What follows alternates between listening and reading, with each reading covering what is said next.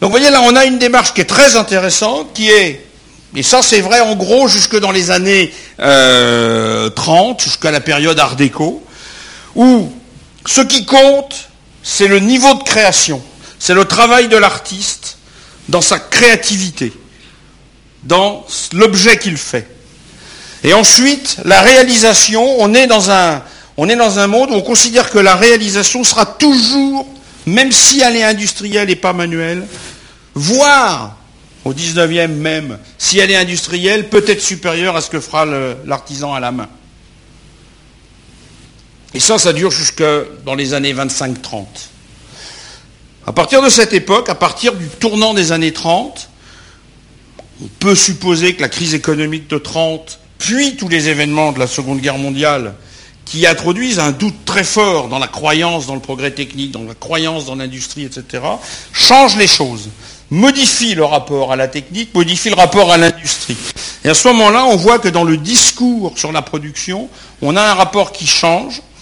La, la production technique cesse de pouvoir être considérée comme aussi parfaite que le travail de la main. Et à ce moment-là, le métier d'art se retrouve très fortement valorisé parce qu'on considère que la machine ne sait pas faire aussi bien, que la machine ne peut faire au mieux qu'une pâle copie qui sera identifiable, au pire un sous-produit. Et à ce moment-là, il y a une distinction, une dichotomie qui s'introduit et qu'on voit très nettement apparaître à partir des années 50 et surtout à partir des années 60 avec l'émergence très forte dans le cas de la mode par exemple, de la haute couture et du prêt-à-porter. Euh, un des premiers en fait à jouer un rôle dans ce domaine, c'est clairement euh, Christian Dior quand il lance euh, sa, maison avec le soutien de Boussac et où il y a un, double lancement chez Dior qui est, qui est très intéressant. C'est d'une part, il lance la maison de mode de haute couture d'un côté, et d'autre part, il lance à côté une deuxième entreprise qui est les parfums, avec une logique qui est tout à fait différente, qui sont beaucoup plus tôt euh, et très tout de suite ouverts à l'extérieur et à l'étranger, et avec des schémas de fonctionnement euh, très très modernes, puisque quand on regarde dans les archives euh, Boussac la création de la maison Dior Parfum en 47, on voit déjà qu'on est dans une démarche de parfum qui n'a rien à envier à ce qui se fait aujourd'hui, et où en fait la part du parfum dans le prix de vente final représente une petite partie seulement, la plus grande partie du coût du parfum Dior, du premier parfum Dior quand il est créé, tel qu'il est décrit dans les archives Boussac, c'est l'emballage, c'est euh, le marketing, la publicité, dès 47. Et là, on est sur une démarche proche de celle qu'on va retrouver plus tard, alors que pour la mode, euh, Dior est encore dans une démarche de créateur de haute couture telle qu'elle va perdurer un certain temps. L'autre rupture, euh, il y a son nom sur le mur derrière, c'est évidemment Saint-Laurent quand il va introduire le prêt-à-porter, parce que là on va se retrouver avec une double, une double couture. D'un côté, la haute couture qui reste mise en avant et qui reste une vitrine avec tout le discours sur les métiers d'art, le métier sur les petites mains, le métier sur les créations, les dessins, etc., de l'artiste créateur, et ça c'est le couturier tel que euh, Saint-Laurent l'a incarné sans doute au plus fort, mais on pourrait citer d'autres noms. Et puis d'autre part, une démarche plus industrielle, qui est une façon de retrouver ce qui pouvait se faire au 19e, où cette fois-ci on fait non pas une création au rabais, parce que dans son prêt-à-porter, Saint-Laurent fait pas une création au rabais, à loin près, mais par contre une création dont la réalisation pourra être faite de telle sorte en termes de production qu'elle pourra être plus abordable et donc plus facilement vendue et donc en plus grand nombre. D'une certaine façon, euh, Coco Chanel avait un peu commencé ça avec les accessoires de mode dans les années 20 et 30, en faisant des accessoires de mode qui étaient moins chers, qui n'étaient pas des bijoux euh, avec des pierres précieuses, avec beaucoup d'or et des choses de ce type. Mais la démarche de Saint-Laurent avec le prêt-à-porter est très très forte là-dessus. Et là, on voit apparaître quelque chose qui, me semble-t-il, est intéressant pour cette discussion, pour cette réflexion sur la place des métiers dans le luxe, c'est que on distingue, dans le cas du prêt-à-porter, l'acte créatif de l'acte productif, alors que dans la haute couture, les deux sont indissociables. Et ce qui valorise une robe de haute couture, c'est certes la création par le, le couturier, mais c'est aussi la réalisation par l'atelier, et c'est la réalisation par les métiers qui tournent autour. On met en avant les brodeurs, on met en avant les plumassiers, on met en avant les fabricants de boutons, etc. On met en avant toute cette économie dont on dit aujourd'hui encore, pour justifier les défilés de haute couture, que c'est ce qui permet à ces petits métiers de plus en plus rares de survivre, parce qu'ils ont une ou deux fois par an des produits à faire pour euh, les défilés de, les, quelques défilés de haute couture qui arrivent à se tenir. Donc, d'un côté, on a à la fois l'acte créatif et l'acte de, fabrication, et de l'autre côté, on a une dichotomie entre les deux, où, d'une certaine façon, la fabrication cesse d'être mise en avant, voire progressivement peut être cachée. Et ça sera d'autant plus le cas si cette création est obligée parce qu'il y a une concurrence internationale, parce qu'il y a une forme de mondialisation, euh, d'être déplacé géographiquement. Euh, j'avais suivi ça, par exemple, pour les assiettes en porcelaine au début des années, à la fin des années 80 et au début des années 90, ou pour des questions de, de tarifs, à un moment où les arts de la table allaient très mal, on a progressivement, d'abord, la porcelaine était fabriquée à Limoges, l'année d'après, elle était fabriquée au Portugal, l'année d'après, elle était fabriquée en Tunisie, et l'année d'après, elle était fabriquée en Thaïlande. On continuait de fabriquer les chromos à Limoges.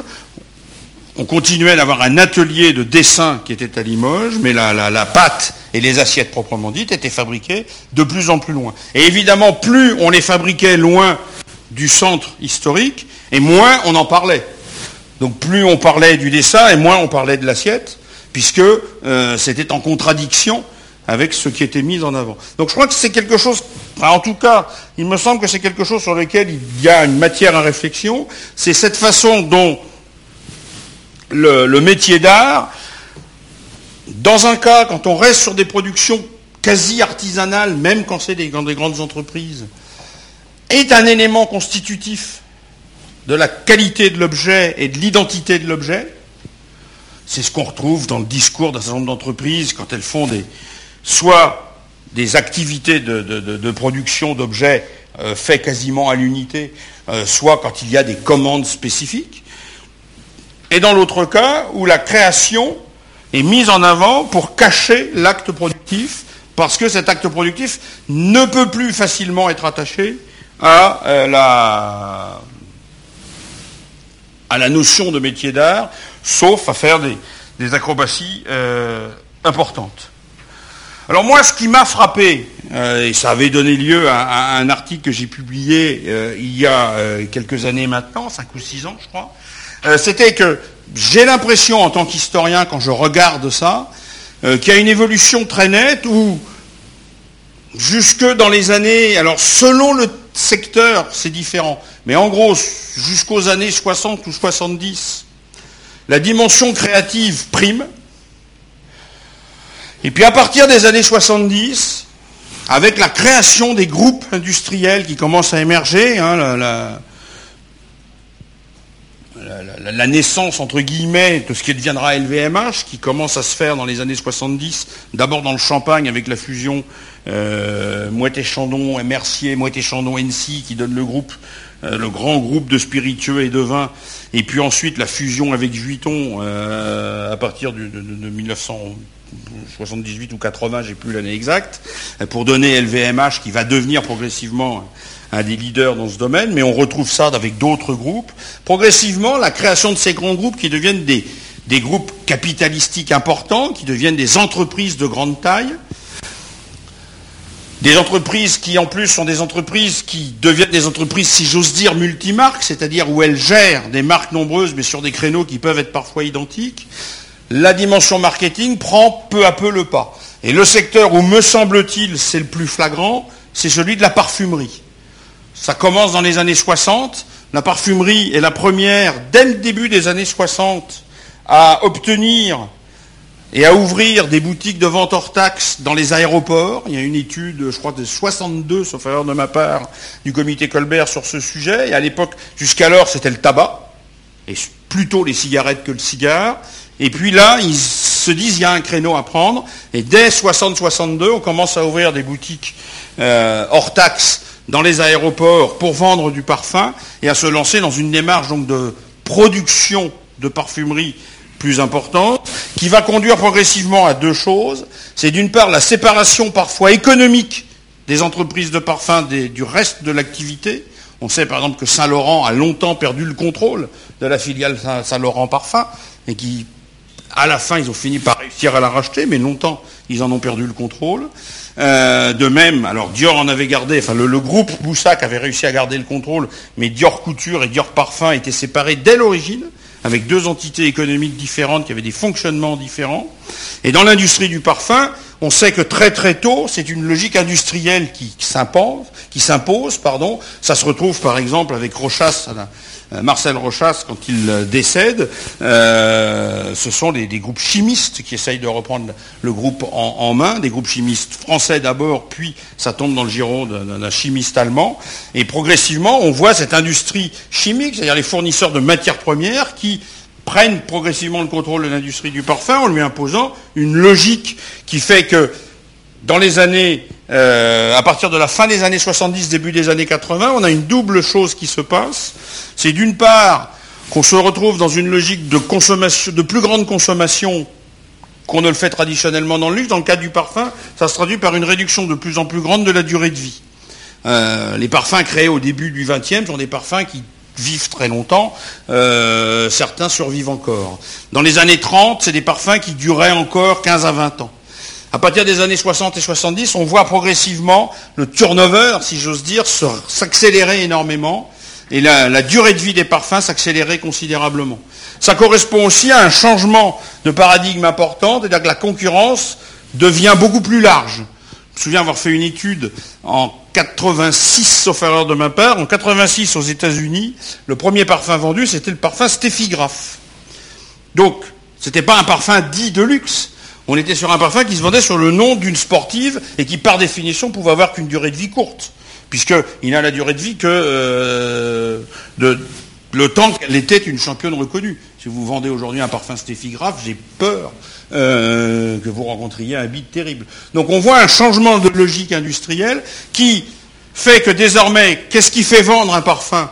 Ben, C'est plus nécessairement sa composition, mais c'est tout le discours autour et toute la façon dont on le met en vente. Ça se traduit d'ailleurs aussi par le fait qu'à partir du début des années 80, le coût de lancement d'un parfum s'envole et que les campagnes de lancement mondiaux des parfums deviennent quelque chose d'astronomique qui fait que euh, ce n'est plus gérable que par des grandes entreprises. Et donc ça renforce cette logique. Et puis dans le parfum toujours, ça conduit à une autre logique, c'est que les coûts sont tels qu'on ne peut plus se permettre un échec. Et que donc pour arriver à s'en sortir, eh bien, on entre dans une logique qui n'est plus celle qui était celle des créateurs de parfums de la première moitié du XXe siècle, pour faire simple, où c'était les nés qui créaient des parfums, qui proposaient des choses en faisant des assemblages, et qui faisaient qu'un parfum euh, devenait un succès, et puis qu'un autre était un échec. Euh, il y avait des, grands créateurs, ainsi, des nés célèbres, qui étaient des gens qui euh, inventaient des parfums, et puis il y a un certain nombre de grands succès qui en ont résulté. On ne peut plus se permettre de se reposer sur ça. Et donc là, ces gens-là perdent progressivement la main au profit de cabinets de création qui créent des parfums en fonction d'études marketing. Le client souhaite tel type, ou la cliente souhaite tel type de. Donc euh, cette année, ça sera musqué, cette année, ça sera, euh, ça sera plus forestier, cette année, ça sera plus ceci, plus cela. Et ça conduit à ce que reproche un certain nombre aujourd'hui d'acteurs du monde du parfum, à une forme d'uniformisation de la création. D'abord parce que les mêmes cabinets, les mêmes nez travaillent pour l'ensemble des marques, et d'autre part parce qu'on répond désormais à une étude de marché et non plus euh, au fonctionnement du nez du créateur. Alors en termes de métier d'art, c'est intéressant parce que ça veut dire qu'on a changé de position. Ça ne veut pas dire que les créateurs de parfums sont moins des artistes que l'étaient ceux qui créaient dans les années 10, 20 ou 30. Pour être un nez, il faut toujours avoir un certain nombre de qualités, de savoir, de maîtrise. Simplement, le métier de ce nez n'est plus utilisé de la même façon et ne répond plus aux mêmes contraintes. Il a, si j'ose dire, perdu la main au profit d'un discours marketing, au profit d'une façon de faire. Alors ce qui me semble très intéressant en tant qu'historien du luxe, c'est que ça ne se traduit pas nécessairement, et je, suis convaincu du contraire, par un appauvrissement. L'intérêt de cette dérive, entre guillemets, euh, sans jugement de valeur, vers une production industrielle qui uniformise, qui répond à des démarches marketing qui sont celles des écoles de commerce et plus celles des écoles euh, de création, fait que progressivement, un certain nombre de clients ne trouvent plus leur satisfaction. C'est-à-dire, vous vous adressez à un nombre très grand de clients, vous vendez beaucoup, vous vendez beaucoup plus largement, dans des conditions d'ailleurs parfois qui amènent à s'interroger. Vu récemment un certain nombre d'articles qui visiblement fait que euh, les distributeurs sont en train de s'interroger sur le fait que de plus en plus les boutiques de parfums ressemblent à des supermarchés, ce qui n'est pas faux. On rentre dans un Sephora ou un Marionneau, je ne suis pas complètement convaincu du discours sur la euh, distribution sélective et, le luxe. Suis plus l'impression d'entrer dans un magasin au champ, euh, rayon euh, alcool ou, soda. donc il y a, effectivement quelque chose. Mais ce qui est intéressant, c'est que depuis une quinzaine d'années maintenant, vous voyez fleurir les boutiques de créateurs de parfums à l'unité qui propose des créations en fonction de votre personnalité, en fonction du moment où vous allez le porter, en fonction de la personne avec qui vous allez le porter, en fonction de l'endroit où vous allez aller. Et ça, c'est un marché qui est en pleine expansion. Donc ça, c'est intéressant. Parce que ça veut dire quoi? Ça veut dire qu'en réalité, la démarche industrielle, la démarche de marketing qui a pris le pas sur la création, elle a ouvert un espace aux créateurs et aux métiers d'art pour qu'ils puissent réémerger en dimension artisanale. Si ils sont très bons, il peut se passer la même chose que ce qui s'est passé avec Bottega Venega, par exemple, qui, quand il a été repéré par LVMH, a fini par être acheté par le groupe qui en fait une des marques de son groupe. Alors qu'à l'origine, c'était un, maroquinier euh, connu d'une petite minorité, d'une toute petite élite. Du coup, ça devient une grande marque, qui perd peut-être une partie de son caractère unique et qui devient une nouvelle marque de luxe qui émerge. Et moi, quand je regarde sur la durée ce qui se passe dans ce domaine, je pense que cette problématique des métiers d'art dans l'industrie du luxe, d'un côté, elle conduit à ce que les métiers d'art soient en partie instrumentalisés par le discours marketing, par la publicité, par la façon de mettre en avant. C'est-à-dire qu'on à un moment, j'avais dit dans un colloque, on faisait prendre aux clients des vessies pour des lanternes, euh, en, lui vendant quelque chose, et en fait, en, réalité, on lui vendait une image, et derrière, ce qu'on lui vendait ne correspondait pas à l'image. Euh, mais en même temps, le client est bien content euh, qu'on lui fasse prendre des vessies pour des lanternes, donc c'est pas grave. mais donc, d'un côté, il y a ça, mais de l'autre côté, ça permet d'amener un renouvellement, ça permet de faire renaître un certain nombre de choses. Ça permet de créer des espaces de liberté pour de nouveaux créateurs qui peuvent ainsi émerger et créer ce qui sera sans doute, euh, mais étant historien, je ne me mouille pas là-dessus, mais qui sera sans doute les grandes marques de luxe de demain. C'est comme ça que se fera, que se fait le renouvellement. Parce qu'il ne faut pas, euh, hein, je disais tout à l'heure, les membres de Colbert mettent en avant les, dates et les années de création, mais si vous regardez bien, vous voyez que pour beaucoup, ils ne sont pas très anciens. Hein, euh, pour un Mélério qui remonte à l'Ancien Régime, beaucoup datent du 19e ou du 20e. Ça veut dire qu'il y a eu des renouvellements. Les grands noms de la mode du 19e, ils ont disparu. Poiret, c'est fini, Wörth, c'est fini, etc. Hein.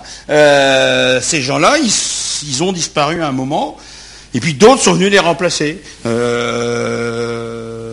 Dior, il ne date que de 47. Ça fait qu'une soixantaine d'années. C'est pas si vieux. Donc, ce renouvellement n'est possible parce que, me semble-t-il, mais euh, vous avez le droit de ne pas être d'accord, les marques qui développent la dimension industrielle, en utilisant les métiers d'art en ferme de vitrine, d'un côté, donc, créer un marché de masse qui se détache progressivement du métier d'art, sauf sur quelques marges, mais crée un, espace de liberté pour les autres. Voilà en gros euh, ce que je voulais vous raconter. Maintenant, je vous laisse euh, dire que vous n'êtes pas d'accord. Bonsoir, je voulais euh, parler un petit peu de la politique de Chanel et du rachat en fait de sauvetage qu'elle a fait euh, par rapport au métier d'art. Oui. Savoir si vous pouvez nous en parler. Est-ce que ça peut, euh, enfin les métiers d'art peuvent être aussi sauvegardés par ce biais-là, ou justement après ils perdent un petit peu peut-être leur création parce qu'ils appartiennent à un grand groupe. Alors non, euh, c'est pas ce que j'ai dit. Non, mais je, je, je pose la question. Euh, un certain nombre de marques. euh, le cas Chanel est intéressant, le cas Hermès est intéressant aussi, euh, arrivent euh, à conserver, si j'ose dire, à marcher sur les deux jambes pour euh, parler comme Mao, euh, c'est-à-dire à garder d'un côté le côté un peu industriel, voire très industriel. Dans le cas de Chanel, quand on sait quelle est l'entreprise propriétaire de Chanel, assez fascinant de voir comment ils ont réussi à garder euh, ces deux dimensions, Euh, et puis à garder un côté euh, purement artisanal, parce que le nom Chanel, et puis surtout le créateur qu'ils ont embauché depuis maintenant des, années, arrive à proposer à ces métiers d'art de continuer de travailler en, conservant ce qui faisait leur particularité. Euh, il l'avait fait en particulier pour. Alors, je ne connais pas tous les cas, mais j'avais suivi euh, le cas de la rubannerie, par exemple, euh, à Saint-Étienne, où Chanel avait sauvé la dernière entreprise de ruban. ça devait être à la fin des années 80, sauf erreur de ma part, mais si quelqu'un sait ça mieux que moi, il peut le dire. Je pense que ça devait faire 80, oui, ça devait faire 86 ou 87, où ils avaient acheté la dernière entreprise ayant encore des métiers à tisser de ruban à l'ancienne, parce que c'était le seul moyen d'avoir encore des rubans tels qu'on les faisait euh, de façon très traditionnelle, et que euh, dans le cas de Chanel, il y avait une utilisation euh, qui pouvait se permettre grâce aussi, parce qu'il faut jamais se faut jamais oublier qu'une entreprise, au bout du compte, il faut qu'elle gagne sa vie. hein, et qui pouvait se permettre de faire parce que Chanel générait par ailleurs suffisamment d'argent ailleurs pour que cette activité-là, même si elle ne soit pas rentable, permette de continuer de faire la création dont on avait besoin. Ça, c'est le gros problème dans la mode euh, des défilés de haute couture. hein. Je suis frappé de voir en, en 20 ans, euh, depuis 20 ans que je suis un peu les statistiques, de voir la diminution euh, du nombre de maisons de haute couture et du nombre de défilés organisés, de voir comment on a progressivement allégé les règles pour arriver à conserver cette dimension-là, parce qu'on sait que c'est une activité non rentable. On sait que c'est une activité qui coûte et qui ne rapporte pas. Donc là, on est bien dans la- l'utilisation d'une image qui permet de vendre le prêt-à-porter à côté. Mais à condition que ce prêt-à-porter rapporte suffisamment pour que l'activité haute couture euh, ne fasse pas plonger le tout. Donc dans le cas de Chanel, ils y arrivent. Euh, c'est pas nécessairement le cas de tout le monde. On a vu comment LVMH a fermé brutalement euh, la croix euh, parce que c'était pas suffisamment rentable. hein. Enfin, fermé, l'a vendu dans des conditions qui fait qu'en gros c'est ça. Donc on voit bien qu'à un moment il y a, un débat et il y a un équilibre qui doit se faire. Qu'est-ce qui prime Euh, Alors il est évident que les gens qui sont à la tête de l'entreprise interviennent et ont un rôle à jouer dans ce domaine. Il est évident que euh, le, créateur qui est encore là, s'il a du pouvoir, peut intervenir. hein. Euh, et on voit bien que dans le cas de la Croix, par exemple, où il avait perdu son autonomie, il n'était plus en état d'imposer ses choix.